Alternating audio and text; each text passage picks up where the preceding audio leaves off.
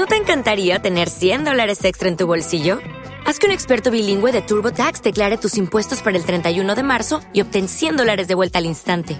Porque no importa cuáles hayan sido tus logros del año pasado, TurboTax hace que cuenten. Obtén 100 dólares de vuelta y tus impuestos con 100% de precisión, solo con Intuit TurboTax. Debes declarar para el 31 de marzo. Crédito solo aplicable al costo de la presentación federal con TurboTax Full Service. Oferta sujeta a cambios o cancelación en cualquier momento. Tema 7. Organización y competencia al Supremo, de la Audiencia Nacional, de los Tribunales Superiores de Justicia y de las audiencias provinciales. La organización judicial según la Ley Orgánica del Poder Judicial Ley Orgánica 6-1985, de 1 de julio, del Poder Judicial. Título 2 de la Planta y Organización Territorial. Capítulo y de los juzgados y tribunales. Artículo 26.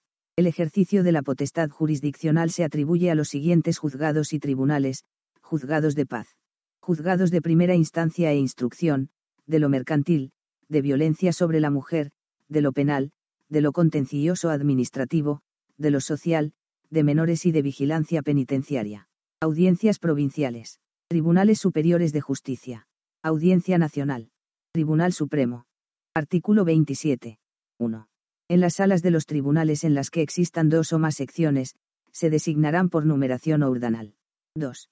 En las poblaciones en que existan dos o más juzgados del mismo orden jurisdiccional y de la misma clase, se designarán por numeración cardinal.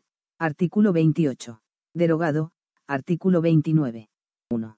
La planta de los juzgados y tribunales se establecerá por ley. Será revisada, al menos, cada cinco años, previo informe del Consejo General del Poder Judicial, para adaptarla a las nuevas necesidades. 2. La revisión de la planta de los juzgados y tribunales podrá ser instada por las comunidades autónomas con competencia en materia de justicia para adaptarla a las necesidades de su ámbito territorial. Capítulo 2. De la división territorial en lo judicial. Artículo 30. El Estado se organiza territorialmente, a efectos judiciales, en municipios, partidos, provincias y comunidades autónomas. Artículo 31. El municipio se corresponde con la demarcación administrativa del mismo nombre. Artículo 32. 1. El partido es la unidad territorial integrada por uno o más municipios limítrofes, pertenecientes a una misma provincia. 2. La modificación de partido se realizará, en su caso, en función del número de asuntos, de las características de la población, medios de comunicación y comarcas naturales. 3. El partido podrá coincidir con la demarcación provincial. Artículo 33 la provincia se ajustará a los límites territoriales de la demarcación administrativa del mismo nombre. Artículo 34. La comunidad autónoma será el ámbito territorial de los tribunales superiores de justicia. Artículo 35. 1. La demarcación judicial, que determinará la circunscripción territorial de los órganos judiciales, se establecerá por ley o, en los casos expresamente contemplados en esta norma, por Real Decreto. 2. A tal fin, las comunidades autónomas participarán en la organización de la demarcación judicial de sus territorios respectivos, remitiendo al Gobierno, a solicitud de éste, una propuesta de la misma en la que fijarán los partidos judiciales. 3. El Ministerio de Justicia, vistas las propuestas de las comunidades autónomas, redactará la correspondiente disposición normativa, que será informada por el Consejo General del Poder Judicial en el plazo de dos meses. 4. Emitidos los precitados informes, el Gobierno procederá a la tramitación del oportuno proyecto normativo. 5. La demarcación judicial será revisada cada cinco años o antes si las circunstancias lo aconsejan, mediante ley elaborada conforme al procedimiento anteriormente establecido. 6. Las comunidades autónomas, previo informe del Consejo General del Poder Judicial, determinarán, por ley, la capitalidad de los partidos judiciales. Artículo 36. La creación de secciones y juzgados corresponderá al Gobierno cuando no suponga alteración de la demarcación judicial, oídos preceptivamente la comunidad autónoma afectada y el Consejo General del Poder Judicial. Artículo 37. 1. Corresponde al Ministerio de Justicia o al órgano competente de la comunidad autónoma con competencias en materia de justicia proveer a los juzgados y tribunales de los medios precisos para el desarrollo de su función con independencia y eficacia. 2. A tal efecto, el Consejo General del Poder Judicial remitirá anualmente al Ministerio de Justicia o al órgano competente de la comunidad autónoma con competencias en materia de justicia una relación circunstanciada de las necesidades que estime existentes. Título 4 de la composición y atribuciones de los órganos jurisdiccionales. Capítulo y del Tribunal Supremo.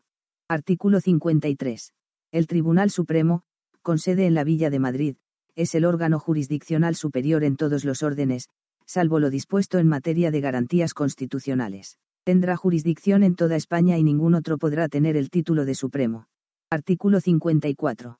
El Tribunal Supremo se compondrá de su presidente, de los presidentes de sala y los magistrados que determine la ley para cada una de las salas y, en su caso, secciones en que las mismas puedan articularse. Artículo 55. El Tribunal Supremo estará integrado por las siguientes salas, primera, de lo civil. Segunda, de lo penal. Tercera, de lo contencioso administrativo. Cuarta, de lo social. Quinta, de lo militar, que se regirá por su legislación específica y supletoriamente por la presente ley y por el ordenamiento común a las demás salas del Tribunal Supremo. Artículo 55 bis.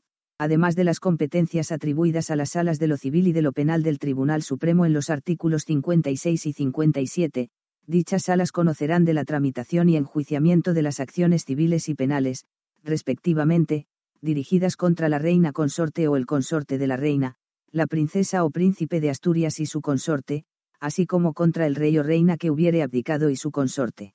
Artículo 56. La Sala de lo Civil del Tribunal Supremo conocerá, primero, de los recursos de casación, revisión y otros extraordinarios en materia civil que establezca la ley. Segundo, de las demandas de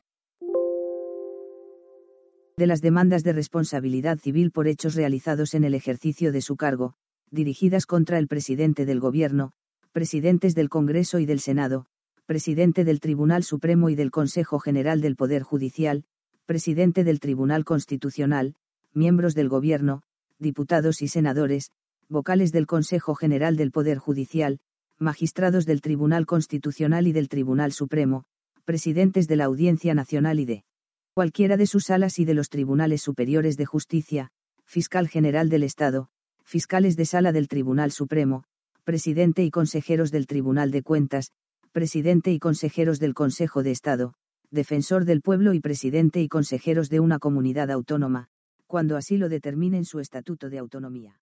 Tercero. ¿Te está gustando este episodio? Hazte fan desde el botón apoyar del podcast de Nivos.